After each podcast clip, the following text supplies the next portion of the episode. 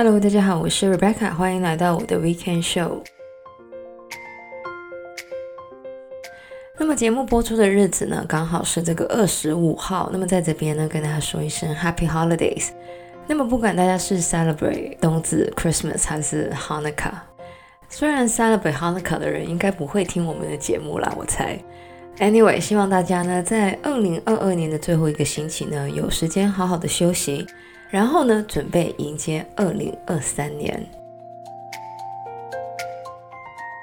那么过去三年呢，对于很多人来说呢，的确有蛮大的影响的。那么有些人可能被裁员，生活呢也因为这个疫情呢而改变。另外呢，也有很多人的计划被打乱。那么随着这个疫情越来越缓和呢，希望大家可以用一个比较正面的心态呢来面对新的一年。那么我还记得呢，我二零二零年最后一集节目呢讲的就是，如果二零二零年是一本恐怖小说。那么很希望随着这个二零二三年的到来呢，我们这一本恐怖小说终于可以大结局了。那么既然说到要用正面的心态去面对新的一年，这个礼拜的节目呢，当然要来说一点开心的东西。那么要来说到的呢，是一本我很偶尔看到的书，书名呢叫做《The Geography of Bliss》。中文名呢是《寻找快乐之国》，那么作者呢是这个 Eric Weiner。那么这本书的 title 呢，刚好是那种我会很想看的书。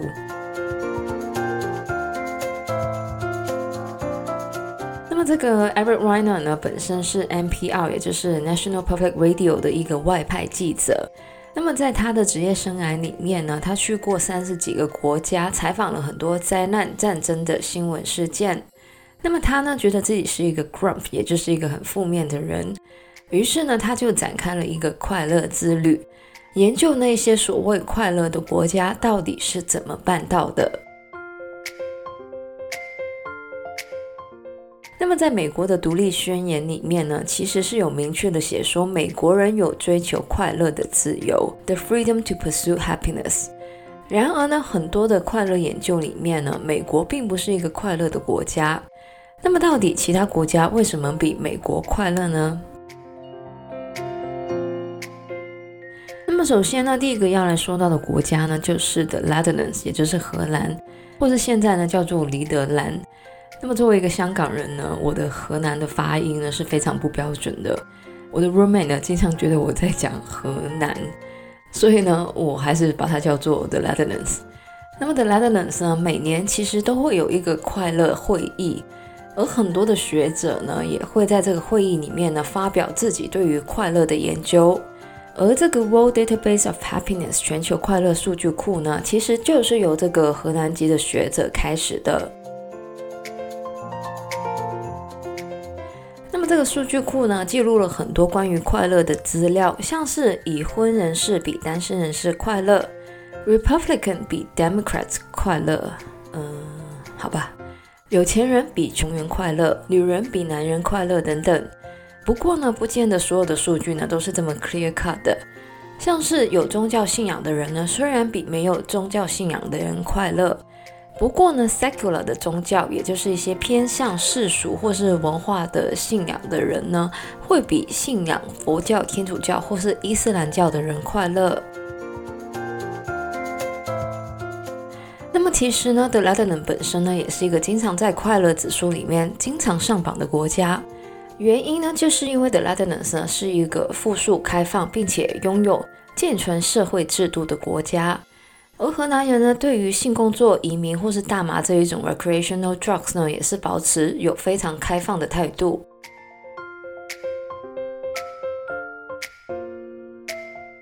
那么接下来要说到的，同样是一个非常快乐的欧洲国家。那么这个国家呢，就是我一直非常想去，但是还没有去过的瑞士。那么说到瑞士呢，大家可能会想到他们是一个很会做钟表的国家，而这一个产业呢，竟然跟他们的快乐是有关系的。因为瑞士的火车呢，是出了名的准时，而从政府到私人机构呢，都喜欢按照时间表去处理事情。当然，这样做呢，不见得可以让人快乐起来，但是呢，却可以降低让人不快乐的因素。大家可以想象，如果早上上班的时候要坐的火车晚点呢，的确会让人很烦躁。另外呢，虽然瑞士呢是一个很富庶的国家，但是呢，不同的阶层呢还是有的。不过呢，在瑞士的文化里面呢，为了减少嫉妒还有比较的心态呢，他们是很少会跟别人讨论自己的财富或是薪水的，更不要说呢是炫耀自己的财富。另外呢，在瑞士呢，安乐死呢是合法的，这样一个选择呢，很奇妙的也让瑞士人呢比其他国家的人呢更加的快乐。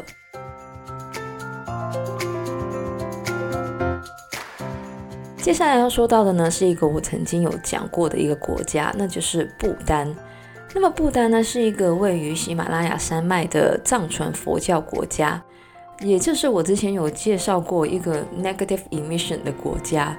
那么比起之前讲到的 The l e t n a n s 或是瑞士呢，不丹并不是一个非常富庶的国家，科技呢也不是很发达。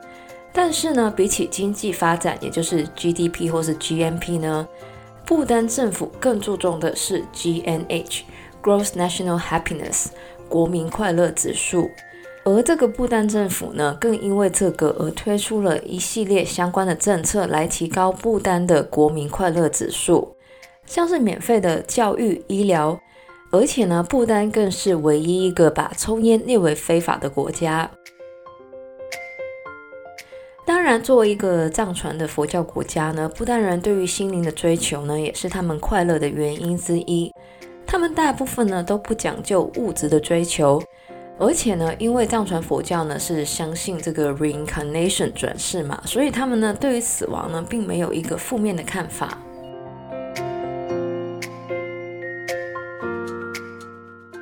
那么说完不丹呢，来讲另外一个同样也是天然资源非常丰富的国家。那么这个国家呢，就是冰岛。那么说到冰岛呢，大家可能觉得冰岛这么冷的地方，日照这么短，对不对？怎么可能快乐呢？然而呢，冰岛呢，确实是其中一个全球公认的快乐国家。而冰岛人的快乐的秘诀呢，就是创意。冰岛人呢是非常重视文化的，因此呢，他们的书店、咖啡厅呢，都充满了他们自己写的诗词，还有艺术作品。另外呢，冰岛人有一个笑话，讲到的呢，就是有一天他们会为一个从来没有写过一首诗的冰岛人建立一个雕塑来纪念。而到目前为止呢，他们还没有找到这样的一个人。而写作呢，其实呢，就是冰岛人在冬天的一个全民活动。最后呢，冰岛的自然风景呢，当然也是冰岛人快乐的原因，因为呢，大部分的自然风景呢，都还没有被破坏。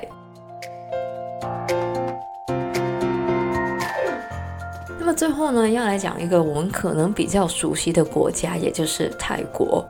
那么跟不丹一样，泰国也是一个佛教国家。泰国人最常用到的两句话呢，就是不要想太多，跟不要太严肃。而这两句话呢，也反映出泰国人对于生活的态度。这也是为什么我们看到泰国人呢，经常笑容满面。因为呢，光是形容笑容呢，泰文里面就有很多个形容词。